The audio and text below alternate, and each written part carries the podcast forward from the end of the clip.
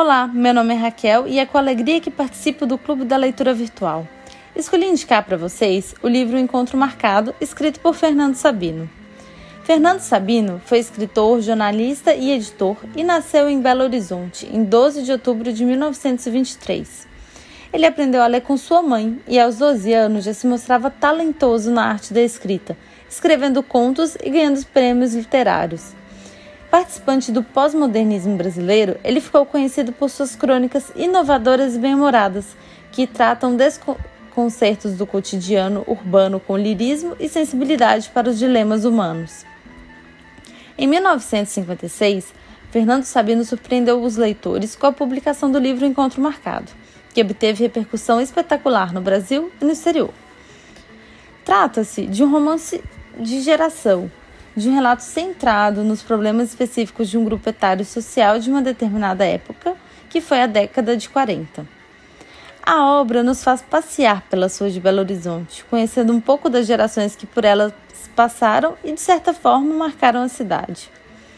A história tem como protagonista Eduardo Marciano, alter ego de Sabino.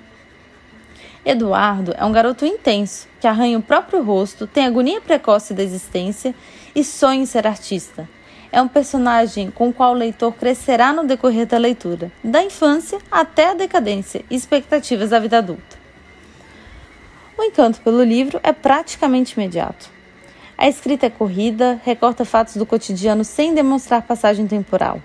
Por isso a leitura flui, quase numa verborragia de vivências e lembra até mesmo uma linguagem cinematográfica, de cenas de um grande filme, que imergimos na simplicidade do cotidiano de Eduardo.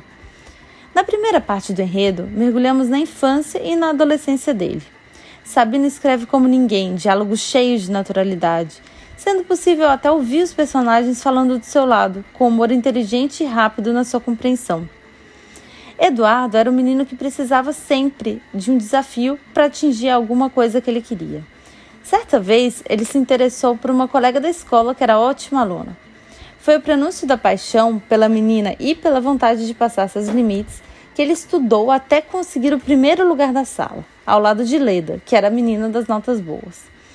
Quando ele conseguiu alcançar esse objetivo, Leda deixa de ser o alvo de suas atenções o episódio deu a Eduardo a medida exata de suas possibilidades. Estava então com 11 anos. Em um encontro marcado, encontramos inúmeras vivências de seu personagem. Sabino retrata uma geração inteira que tem uma formação rica na literatura, que exalta as questões sociais, que vive com a intensidade poética dos jovens amigos de Eduardo, principalmente Mauro e Hugo. Juntos levavam uma vida desregrada e audaciosa, bebendo além da conta e desafiando a cidade, por vezes gritando versos pelas ruas, mas sem saber quais escolhas fazer. Em um trecho do livro, ele descreve seus amigos. E assim eram todos: escritores sem livros, poetas sem versos, pintores sem quadros, a raia miúda da arte que vicejava ao seu lado, tirando-lhe o que lhe restava de melhor: entusiasmo, idealismo, mocidade.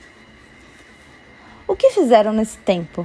Quais as aventuras viveram esses jovens pelas ruas da capital mineira? Como foi o destino de cada um? Eduardo encontraria o amor que o faria mudar de vida? Somente lendo as bem escritas páginas é que poderá saber. Certo é que o livro transmite o amor pela literatura. Ele revela uma mensagem das entrelinhas. Para escrever, não necessariamente se precisa ter lido todos os tipos de autores, mas sim preservar essa paixão de descobrir tais autores e lançar-se da mesma forma escrita. No fim das contas, a leitura de Um Encontro Marcado entretém, faz rir, emociona, aprofunda em passagens visuais interessantes e tem um protagonista complexo e fascinante. Enfim, de qual encontro marcado fala o autor? Com quem será? Como será? Em palavras memoráveis, Fernando Sabino deixa uma lição que serve para a vida de todos nós. De tudo ficaram três coisas: a certeza de que estamos começando, a certeza de que é preciso continuar, a certeza de que podemos ser interrompidos antes de terminar. Façamos da interrupção um caminho novo, da queda um passo de dança, do medo uma escada, do sonho uma ponte, da procura um encontro. Vamos a esse encontro? Está marcado e você, leitor, é o convidado. Espero vocês para essa ótima leitura.